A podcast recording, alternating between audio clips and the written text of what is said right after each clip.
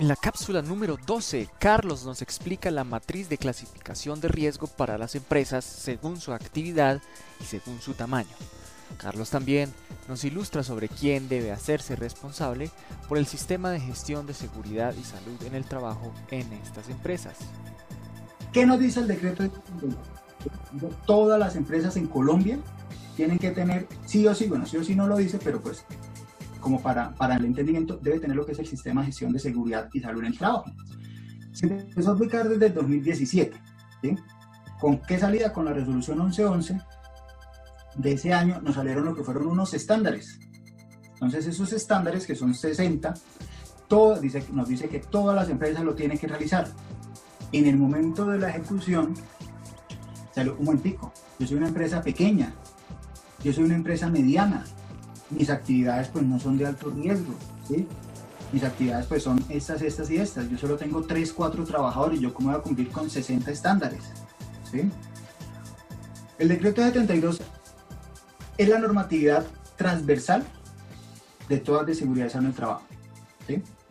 De ahí que salió en el 2019, salió lo que fue la resolución 0312, que nos dijo, de acuerdo a los estándares de la 1111, que me dice que tengo que cumplir en el decreto 1072, y no voy a tocar más normatividad para no enredarnos en este tema, vamos a dividirlo en tres clases. ¿sí?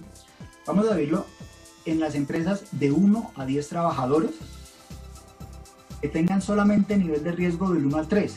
Los riesgos en Colombia son del 1 al 5, siendo el 1 un nivel básico administrativo, una persona de oficina, y siendo nivel 5 una persona de campo en actividades de alto riesgo, bien sea trabajo en alturas, trabajo eléctricos, bueno, demás trabajos en caliente, espacios confinados y demás que puedan existir. Entonces se va dividiendo del 1 al 5. Dice, si usted es una persona del 1 a 10 trabajadores del 1 al 3 nivel de riesgo como tal, usted solamente tiene que cumplir con 7 estándares de los 60 establecidos inicialmente. Si está en ese rango, usted no necesita un profesional. Usted con un técnico en salud ocupacional, seguridad en el trabajo, higiene industrial, bueno, las demás ramas que te, que te den lo que es la licencia que inicialmente eh, te estaba comentando, puedes realizar ese sistema de gestión y lo puedes ejecutar como tal.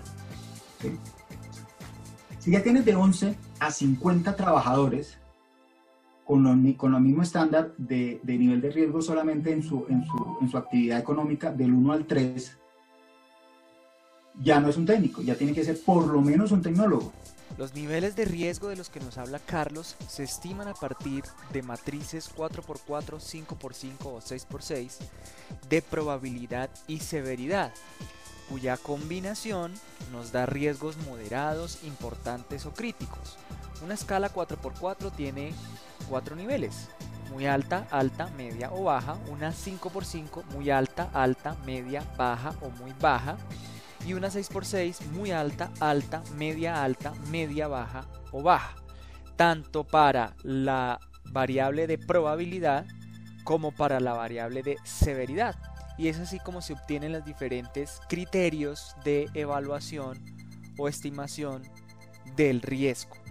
Esta estimación de la valoración de riesgos la podemos encontrar en las páginas de las ARLs. Se la podemos pedir también directamente a nuestra ARL. En este caso, eh, yo la he sacado de la página de la ARL Sura. Hablemos de un restaurante, por ejemplo. Que sean 10 personas. ¿Cómo le recomienda uno a ese microempresario quién de esas 10 personas sea el, encargado de, ese, de, esas tareas? No es que sea uno de los 10, a menos de que tenga el perfil, ¿sí? El perfil que es que sea, en, el caso del 1 al 10, y en el nivel de riesgo. ¿Por qué? Porque en el tercer grupo ese nivel de riesgo se va a, va a variar como tal, ¿sí? Y puede que incluso tenga menos de 10 trabajadores. Tiene que tener lo que es una persona que sea técnico en salud ocupacional por lo menos, o en las demás vertientes que te den una licencia con, esos, con ese alcance. ¿sí?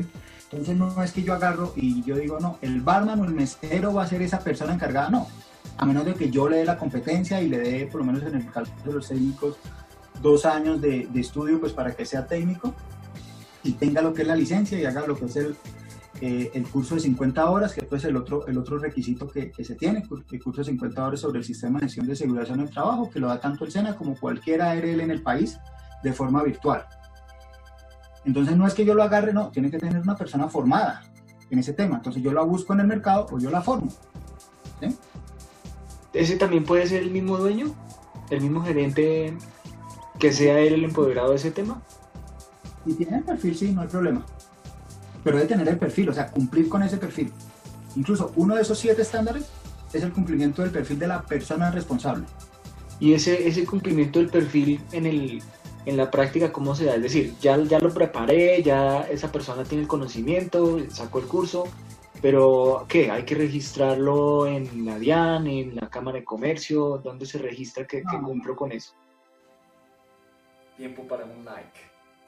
Pues la forma más, como más sencilla que estamos haciendo todas las organizaciones es con una carta firmado por el representante legal donde se le asigna lo que es la, la responsabilidad del manejo del sistema de gestión de seguridad en el trabajo para esa empresa.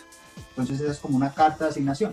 ¿Esa carta la tengo yo hasta que venga alguien del, del Ministerio de Salud y me la pida o, o dónde la tengo que radicar? No, yo la tengo en la organización, ¿sí?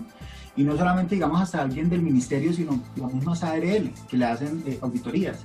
O de pronto si yo, sigamos en el caso del restaurante, si yo voy a hacer un restaurante, pero entonces yo voy a servirle lo que es a una empresa, una gran, una gran una mediana empresa, la empresa me pide lo que es eh, la parte del sistema de gestión, el cumplimiento de los estándares mínimos. Entonces yo dentro de la documentación que tengo como soporte coloco lo que es esa carta. Si él me dice, no, usted es una empresa, páseme entonces eh, eh, quién es el responsable. Entonces le paso uno la hoja de vida con la licencia de salud ocupacional, con el curso de 50 horas, más la carta de asignación como responsable del sistema de gestión. Más allá de cumplir por el mm, mero propósito de, de, evitarse multas, se convierte en un requisito para uno ganarse negocios. Si yo como empresa voy a hacer negocio con otra empresa, esa empresa me va a pedir esta documentación. Se está hablando de algo cultural, ¿sí? O sea, por lo menos si lo miramos de empresa pequeña a empresa pequeña, de pronto todavía no. Pero si yo quiero trabajar con una empresa mediana, con una empresa grande, pues ya esta empresa sí me lo va a pedir, porque ellos ya lo tienen dentro de su ADN organizacional, ¿sí? Entonces yo ahí es donde me doy cuenta y digo como empresario, no, pero ¿para qué yo lo voy a tener? Si yo voy a gastar plata teniendo lo que es una persona y solo tengo 10 trabajadores, pero en el momento que ya se me vuelve un requisito, lo que acabas de decir, yo ya no lo miro como cumplir una ley, sino yo ya lo miro como con una parte de generar mayor ingreso, ¿sí? de que tengo que cumplirlo. O si no, yo me quedo con mi, con mi negocio corto y le vendo los mismos de siempre. ¿sí? Si yo quiero crecer y quiero crecer, digamos, con una empresa que tenga un grupo más robusto de trabajo, eh, organizacionalmente hablando, esas empresas me lo van a pedir a mí. ¿sí? A mí como el restaurante que tiene lo que son 10 personas. Ok. Bueno, yo te... Para poder yo tengo que demostrarles, mira, eh, yo estoy cumpliendo con todo lo normativo, a mí solo me aplica de los 60 estándares, yo como soy empresa de 1 a 10 trabajadores, solamente a nivel de riesgo del 1 al 3, solamente yo requiero estos 7, lo que son estos 7 estándares, los 7 yo los cumplo lo que son al 100%, este es mi certificado de ARL, de, de, del cumplimiento como tal de los estándares, o me hago lo que es la autoevaluación, mira, está mi autoevaluación, si quieres real, revísame la documentación, estilo auditoría también, auditoría de, de un externo, y revísame lo que es toda esta, toda esta documentación como tal. Y yo estoy cumpliendo con lo que me, con lo que me, marca, con lo que me marca la ley. Ok, entonces volvamos a eso que tú estabas hablando ahorita, esa escala. La escala para una pequeña, una mediana y una gran empresa. Bueno, el segundo grupo, de pronto tú lo llamas de una forma, en, en, en la parte normativa pues se maneja de otra, de 11 a 50 trabajadores en el mismo nivel, nivel de riesgo del 1 al 3, ya no, ya no solamente con un. Yo mínimo necesito tener lo que es un tecnólogo, ¿sí? Entonces ya no es esa persona de dos años, sino ya, si yo tengo 11 y de ahí hacia los 50 ya necesito que sea un tecnólogo por lo menos. De ahí hacia arriba es viable, de ahí hacia abajo no. Dos años de experiencia en el cargo o con no. un programa a cargo. Esto no es como tan tan importante, pero pues obviamente si yo lo voy a contratar, pues sí, no voy a, a, traer lo que es una persona recién salida, Más, digamos, si son 50 trabajadores, ¿bien? Y el tercer grupo, pero es que el tercer grupo lo forman las empresas de más de 50 trabajadores, de riesgo del 1 al 5, tiene que ser por lo menos un profesional en tal ocupacional o un profesional en cualquier área con mínimo especialización en, en la materia, que tenga pues su, su, licencia con su alcance como tal.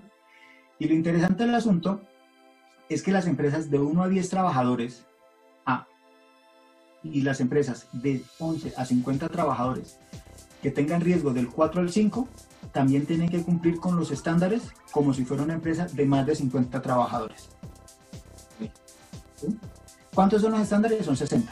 Entonces, 7, en resumen, 7 para la empresa de 1 a 10, con nivel de riesgo hasta 3, 21 estándares en la empresa de 11 a 50 trabajadores con el mismo nivel de riesgo del 1 al, al 3, y las empresas de más de 50 trabajadores independiente del nivel de riesgo y las empresas de 1 a 10 y de 11 a 50 por encima del nivel de riesgo 4 tienen que cumplir como si fuera una empresa de más de 50 trabajadores. Te hago un ejemplo, una empresa de construcción, una empresa eléctrica, tiene 7, 8 trabajadores, tiene que cumplir como si tuviera más de 50 trabajadores igualmente. ¿Por qué? Por el nivel de riesgo a los cuales están expuestos. A partir del año 2019, el Ministerio de Trabajo en Colombia ha publicado una guía técnica de implementación del sistema de gestión de la seguridad y salud en el trabajo para MIPIMES. Está disponible en un vínculo que vamos a tener en la descripción del video de mintrabajo.com.co y en, este, en esta guía se hace un recuento por aclarar qué es la seguridad de salud en el trabajo, en qué consiste el sistema, cuáles son las obligaciones de los empleadores, las obligaciones de las ARLs, eh, así como la responsabilidad de los trabajadores, la elaboración y conservación de los documentos y los pasos a seguir para implementar un sistema completo de gestión de la seguridad y salud en el trabajo.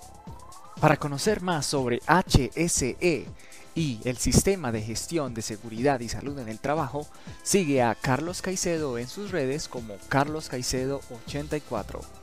Oye, oye, oye, si te gusta esta charla, dale like al video, suscríbete al canal y sígueme en mis redes sociales, F Poloche en LinkedIn y Mr. Poloche en Instagram.